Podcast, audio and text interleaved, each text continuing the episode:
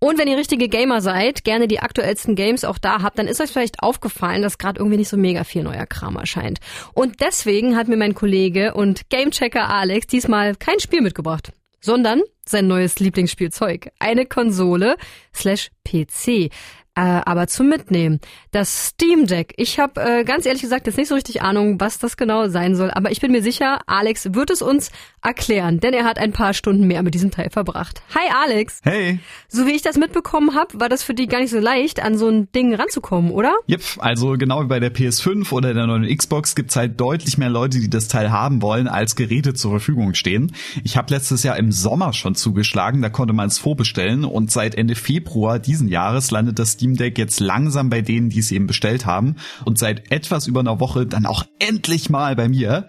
Ich habe die mittlere Version mit 265 Gigabyte genommen. Es gibt aber auch eine mit 64 und eine mit 512 Gigabyte. Alle Versionen kann man aber mit einer SD-Karte einfach erweitern. Also wenn ihr mal Steam Deck googelt, dann schaut es so aus, wie ich mir Gaming unterwegs vorstelle. Du hast so einen Bildschirm in der Mitte und dann äh, Sticks und Knöpfe jeweils links und rechts dran fast ein bisschen 90er. Genau, also es sieht grundlegend vom Aufbau jetzt nicht komplett anders aus als eine Nintendo Switch zum Beispiel oder eine PlayStation Portable, wer die noch kennt.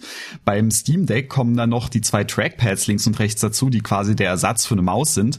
Aber wenn man das Teil dann mal in der Hand hält, dann fällt schon auf, dass es sich ganz schön anders anfühlt. Es ist nämlich relativ groß und auch eine ganze Ecke schwerer als zum Beispiel die Switch. Also ich glaube, selbst wenn du so eine Arbeitshose mit riesigen Taschen trägst, kriegst du das Ding dann nicht ohne Probleme rein. Die Größe stört mich aber ehrlich gesagt nicht so wirklich. Ich finde es sogar ziemlich gut, weil es dadurch ja ein bisschen besser in der Hand liegt. Aber durch das Gewicht wird es leider auf Dauer trotzdem ein bisschen anstrengend, das Teil zu halten. Alles klar. Zum Glück gibt's im Zug ja so eine Klapptische oder im Flieger auch zum Abstützen. Und jetzt eine Frage, die für dich vielleicht komisch rüberkommt, aber du hast da schon zig Konsolen und einen PC zu Hause. Warum brauchst du jetzt noch das Deck? Ja, zugegeben, stimmt schon. Ich habe ehrlich gesagt viel zu viel schon von dem Kram zu Hause rumliegen. Aber gerade für mich als jemand, der am liebsten auf dem PC spielt, ist das Steam Deck wirklich das perfekte Gerät. Das Teil basiert nämlich auf der PC-Spieleplattform Steam, wo man Games kaufen, downloaden und natürlich auch spielen kann. Ich kenne eigentlich keine PC-User, die Steam nicht benutzen. Und anders als bei der Nintendo Switch zum Beispiel, wo ich mir die ganzen Spiele nochmal extra kaufen müsste, kann ich auf dem Steam Deck einfach auf die gleichen Spiele zugreifen, die ich auch auf dem PC habe. Das ist eine ganze Menge bei mir, was auch daran liegt, dass Steam ziemlich berüchtigt für die vielen tollen Sales und Angebote ist. Ich habe auf dem Deck zum Beispiel endlich mal das Star Wars Spiel Jedi Fallen Order angefangen, was ich eigentlich schon lange nachholen wollte. Und das Beste ist auch noch, meine Spielstände werden mit dem PC synchronisiert. Also kann ich, wenn ich wieder daheim bin, da einfach weiterzocken. Oh, das ist nicht schlecht. Aber ich denke mal, dass du noch ein bisschen mehr dazu zu sagen hast. Vielleicht hast du auch was zu meckern. Gamechecker Alex stellt mir gerade sein neuestes Technikbaby vor, das bei ihm zu Hause wohnt, das Steam Deck. Damit könnt ihr eure PC-Spiele, die ihr auf der Plattform Steam besitzt, einfach mitnehmen und unterwegs weiterzocken. Für mich als Nicht-Gamerin klingt das eigentlich ziemlich cool. Ist es auch, auf jeden Fall. Das Steam Deck ist, zumindest in seiner Preisklasse, auch das mit Abstand leistungsstärkste Gerät zum mobilen Zocken.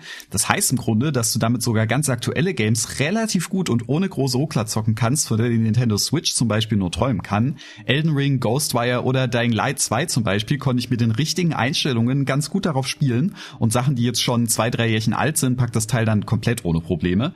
Das ist einfach wahnsinnig krass, so einen kleinen Gaming-PC zum Mitnehmen zu haben.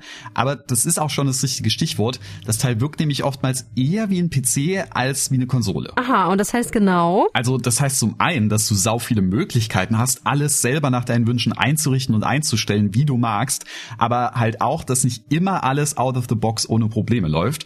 Bei halbwegs aktuellen Spielen, da hast du meistens eine ziemlich reibungslose Zocker-Experience, aber besonders bei etwas älteren oder skurrileren Spielen, da kann es schon sein, dass man selber noch Hand anlegen muss. Manche laufen zum Beispiel auf Anhieb erstmal gar nicht nicht oder du musst erstmal die Steuerung einstellen und lauter so komischer Kram. Das klingt so ein bisschen kompliziert, aber das ist ja anscheinend genau dein Ding, oder? Jein, also ganz oft funktioniert auch alles auf Anhieb und problemlos, besonders bei den sehr beliebten Spielen. Dass ich ein bisschen tüfteln musste, das war dann eher bei den skurrileren Games der Fall, die ich probiert habe. Aber ziemlich cool ist auch, dass man bei jedem Spiel direkt sehen kann, ob es ohne Probleme, mit Anpassungen oder halt gar nicht läuft. Insgesamt bin ich aber sehr dankbar, dass hier alles so offen gehandhabt wird und nicht von vornherein gesagt wird, das gibt's nicht, das geht nicht, nicht, das machen wir nicht. Beim Steam Deck, da bist du quasi deines eigenen Glückes Schmied. Du hast sau viel Potenzial, aber manchmal musst du halt auch ein bisschen ankurbeln und mithelfen, um das zum Vorschein zu bringen. Also lohnt sich der Hassel ja am Ende doch irgendwie. Gibt's auch was, äh, was dich richtig stört? Naja, also in der perfekten Welt, da wäre der Lüfter vom Steam Deck zum Beispiel deutlich leiser und der Akku würde auch noch eine Stunde länger halten. Aber auch hier setzt sich dieses Thema wieder fort. Wenn du das Steam Deck nämlich bei voller Power einfach pumpen lässt, dann kommst du vielleicht so knapp auf deine zwei Stunden. Aber auch hier gibt's eben wieder die Wahl. Du kannst zum Beispiel die Grafik ein bisschen runterdrehen und dann wird natürlich der Stromverbrauch geringer und die Lüfter auch ein bisschen leiser.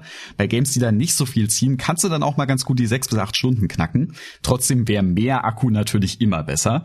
Das Steam Deck macht einfach so sein komplett eigenes Ding und ist nur oberflächlich mit sowas wie der Nintendo Switch vergleichbar.